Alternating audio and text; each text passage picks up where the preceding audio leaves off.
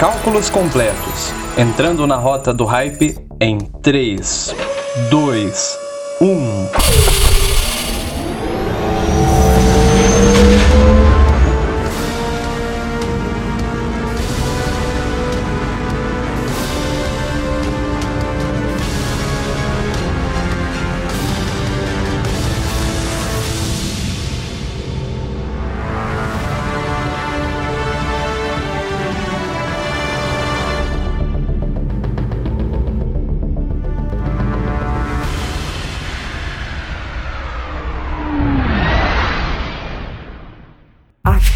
Iremos abordar os principais temas deste primeiro episódio de The Bad Batch, expressando a nossa opinião, resumindo toda a narrativa do episódio, destacando os principais momentos em um top 3, além de apresentar as maiores referências e easter eggs deste início triunfante para mais uma série de Star Wars. Começando aqui, vamos passar uma rápida recapitulação do episódio. Hype Resumo, o seu episódio de The Bad Batch em menos de 3 minutos. É, o episódio de estreia é um pouquinho grande, então a gente vai passar uns 39 segundos dos 3 minutos. Mas bora lá. Intensa batalha contra os separatistas forças da República, lideradas pela mestre Jedi Depabilaba e comandante Grey, estão em dificuldades, mas Caleb Doom, Padawan, chega com Clone Force 99 e eles mudam o rumo da batalha. Tudo indicava que a guerra estava no fim, quando repentinamente comandante Grey ativa seu comunicador. Execute Order 66. Depa tenta se defender. Caleb corre ao seu encontro em desespero, mas ela manda ele fugir, e assim se sacrifica e Caleb foge. A Ordem 66 não funcionou no Bad Batch. Hunter e Crosshair vão atrás de Caleb na tentativa de salvá-lo, quando Crosshair descobre a diretiva da Ordem 66, a sua inclinação a obedecer sempre às ordens o leva a atacar o jovem Jedi, o que faz com que o Padawan o ataque e o deixe momentaneamente inconsciente. Enquanto isso, Caleb foge de Hunter, sem confiar no clone, mesmo com suas tentativas. Hunter mente que o Jedi morreu na queda. Voltamos para Camino. As coisas estão diferentes, guarda de Coruscant e anúncio do final da guerra. Em uma reunião em seus aposentos, Bad Batch comenta sobre a missão. Crosshair questiona o fato de Hunter ter desobedecido a ordem. Tech explica aos companheiros sobre o chip inibidor e sobre não funcionar neles. Há uma reunião obrigatória, onde os clones assistem o discurso inaugural do recém-auto-intitulado Imperador Palpatine. Tarkin chega a caminho, a mando do Imperador para verificar a necessidade de clones, cogitando recrutar soldados pela metade do preço, ao que Lama Su, primeiro-ministro de Camino, retruca confirmando que nenhuma força recrutada seria superior a seus clones. O Bad Batch conhece uma garota misteriosa, Ômega, que demonstra interesse nos mesmos. Clones Regs zombam do Bad Batch e Ômega no refeitório, o que ocasiona uma briga, que Tarkin observa atento. O Almirante propõe um teste para analisar o Bad Batch. Após uma simulação de combate, ele manda os caminoanos mudarem a programação para munição real. Wrecker leva um tiro, mas logo o esquadrão mostra sua superioridade e vence o desafio de Tarkin. Agora, Tarkin testa a lealdade dos Bad Batch, envia-os para uma missão a fim de eliminarem dissidentes separatistas em Onderon. Antes de saírem, Omega alerta Hunter sobre não confiar em Tarkin e ele não gostar de clones. Chegando lá, os clones acham apenas civis, idosos, crianças e um grupo de combatentes da República. Grande momento de reflexão sobre as ordens do Império. Sal Guerreiro aparece, explicando que o grupo está refugiado por se opor ao Império e anuncia que o fim das guerras clônicas é o início de uma guerra civil. Sal e o grupo deixam o local. Crozer questiona novamente, dizendo que deveriam seguir ordens. Tech revela algo que passou despercebido. Ômega é a quinta clone modificada, não o Echo, que era um Reg. Eles foram espionados por um probe droid do Tarkin durante toda a missão. Ao voltar para Camino na intenção de resgatar Omega, o Bad Batch é preso e na sua cela encontram a garota. Tarkin manda retirar Crosshair da cela por ver que ele tende a ser leal ao Império e é revelado que ainda que ele seja modificado, o chip exerce uma certa influência nele. Tarkin manda intensificar a programação, o que eleva ainda mais a tendência de obedecer ordens sem questionar. O Bad Batch foge da prisão graças ao trabalho em equipe. No hangar, eles confrontam Crosshair com uma nova pintura em sua armadura. Wrecker leva outro tiro. Omega acerta um tiro certeiro na arma de Crosshair, o que os permite fugir, além da intervenção secreta da Kaminoana Nala. O episódio acaba com eles indo para o setor J-19. Top 3 A nossa seleção dos melhores momentos do episódio.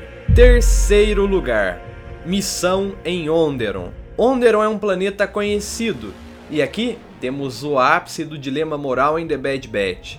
Ordens do Império. Eliminar dissidentes separatistas. Realidade. Grupo de civis que não apoia o Império. Vemos os clones se depararem com as verdades sombrias do Império e vemos o esquadrão reagir a isso. Sal Guerreira, que é muito bem trabalhado entre as mídias, diz algo muito válido para reflexão. Vocês podem se adaptar e sobreviver, ou morrer com o passado. A sinopse da série já indicava que veríamos o esquadrão numa busca do que fazer e buscando seu lugar na galáxia. Ser um clone, uma criação genética, feita para um único objetivo. E agora perder esse objetivo é algo que abala a essência de qualquer ser senciente. Imagine ter um objetivo de vida pelo qual se vive e perder totalmente isso e ver tudo de cabeça para baixo. Repentinamente, tudo que você se dedicou era uma mentira. Seus irmãos se tornam seus inimigos. E você e seus amigos, que eram heróis, passam a ser caçados como vilões. Essa série realmente vai render desenvolvimentos incríveis e temáticas profundas, pelas quais eu estou ansioso para ver. Segundo lugar, o plot de Crosshair. Quando disseram que a série iria aprofundar as temáticas de The Clone Wars, não estavam de brincadeira. Durante todo o episódio é mostrado o quanto Crosshair tende a priorizar as ordens, mas ainda na discordância das ordens do Hunter, ele continua com eles, em um conflito interno, mas continua. Mas agora que sua programação foi intensificada, as dúvidas foram embora e a lealdade ao Império parece ser a única coisa em sua mente. Certamente será um antagonista muito complexo e com uma dinâmica surpreendente durante a série.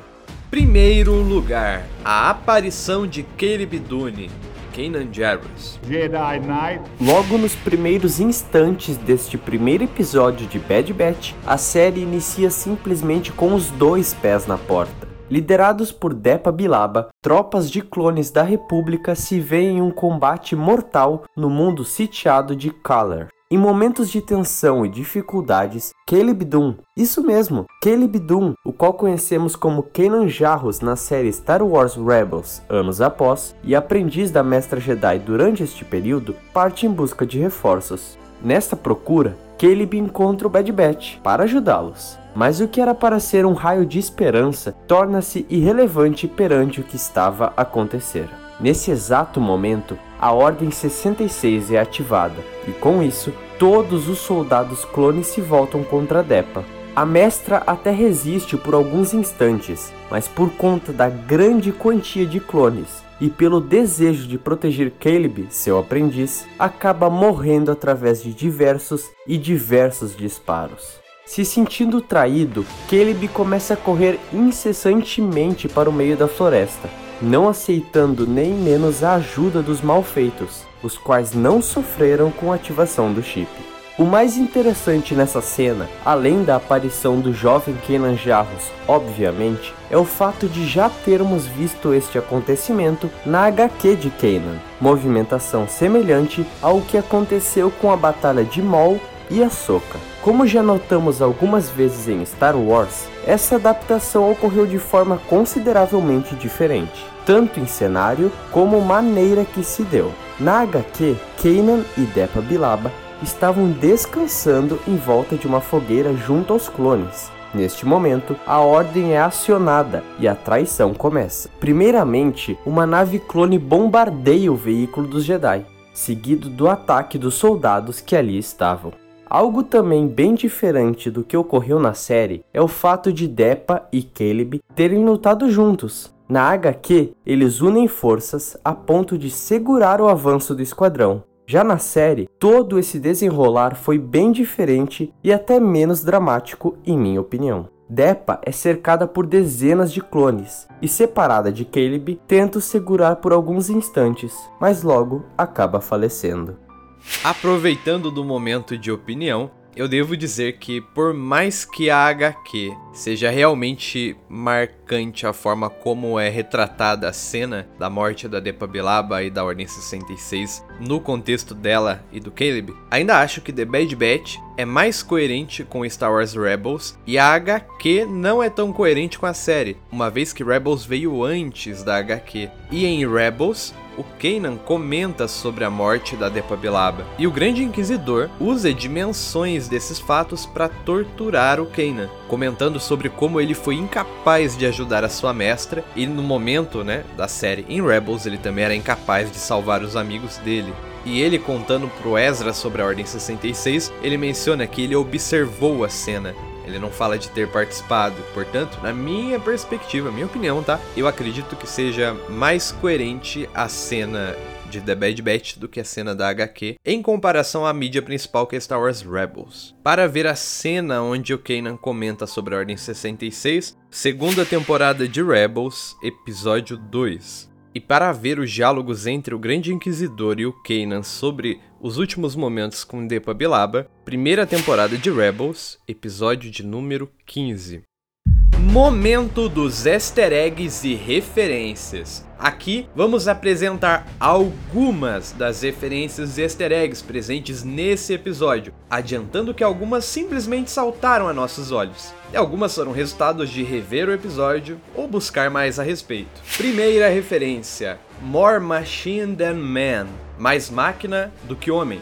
Quando o Tech vai explicar a dinâmica do chip inibidor e que funcionaria apenas nos regs, Echo, que é um reg, questiona por que não funcionou nele. Tech logo responde que ele sofreu danos e modificações demais, sendo mais máquina do que humano agora. Mesma frase que Obi-Wan usa para se referir a Darth Vader.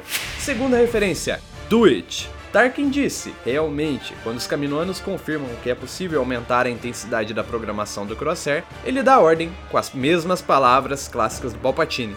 Terceira referência, resgate na cidadela. Após a briga no refeitório, um dos ataques deixou Echo inconsciente, e ao acordar, ele comenta o que sabe sobre Tarkin, principalmente o fato dele não gostar de clones. Os outros membros do esquadrão comentam que ele era uma das pessoas envolvidas no resgate que não aconteceu na cidadela, situação em que o Echo fica para morrer. Quarta referência: Onderon, Anakin e Rex. Ao se deparar com Sal, Tech comenta sobre o passado, onde Rex e General Skywalker treinaram Sal e o povo de Onderon para lutar pela República. Quinta referência: Setor 19, Salekomai. É um setor onde vimos um clone que deserta e constitui a família, o Cut. Talvez ele seja um bom contato para orientar os clones ainda sem rumo. Sexta referência: a terceira forma de combate. Em Star Wars Rebels, o Grão Inquisidor, ao enfrentar Kanan, comenta que a sua mestra, Depa, usava a forma 3, e ela usa uma pose característica dessa forma para se defender dos clones. Além disso, a descrição da morte da Jedi dada por Kanan e a descrição de suas últimas palavras são totalmente coerentes entre as falas do Kanan em Rebels e os acontecimentos no início de The Bad Batch.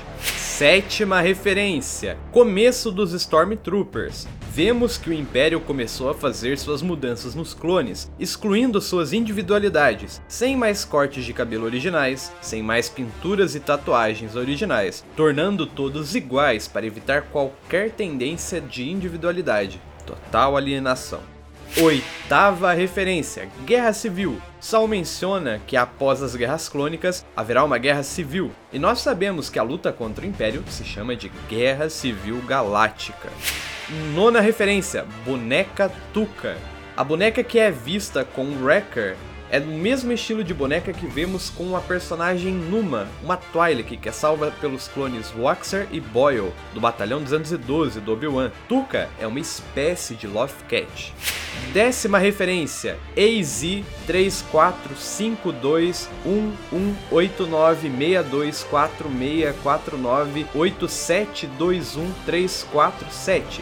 Diz que um para ouvir novamente. Brincadeira. É o mesmo droid que acompanhou Fives na descoberta do chip inibidor, mas provavelmente teve sua memória apagada. E por fim, décima primeira referência, o logo vermelho de The Clone Wars. A animação do logo começa com o logo de The Clone Wars em vermelho, depois o logo queima e se torna o logo do Bad Batch. Mas a gente sabe que em The Clone Wars, o logo vermelho foi usado apenas em episódios nos quais o Darth Maul está relacionado. E é a primeira vez que dentro de uma mídia relacionada a gente tem o logo de The Clone Wars na cor vermelha, sem relação com o mal. Talvez em algum momento a gente veja o Crimson Dawn, mas aí já não é referência, aí já é especulação que nós deixamos para alguma outra ocasião. E chegamos aqui às nossas considerações finais a respeito do nosso especial deste primeiro episódio de The Bad Batch. Gostaríamos primeiramente de agradecer a você que fez questão de nos ouvir até o final, a fim de ampliar ainda mais o seu conhecimento sobre este capítulo e sobre a saga de Star Wars em geral. Vale ressaltarmos que muitos novos conteúdos estarão chegando ao Hype Drive nesses próximos dias, principalmente em relação à nossa cobertura de Bad Batch. E então, caso tenha interesse em consumir ainda mais sobre estes personagens e narrativas, recomendamos que comece a nos seguir oficialmente em todas as plataformas que atuamos, como Instagram, Spotify, YouTube e muitas outras. Além disso, caso possuam amigos que também estão acompanhando The Bad Batch, envie este especial para que ele consiga se aprofundar ainda mais na saga como você acabou de fazer. Resumidamente, muito obrigado pelo apoio e nos vemos no próximo episódio. Que a força esteja com você.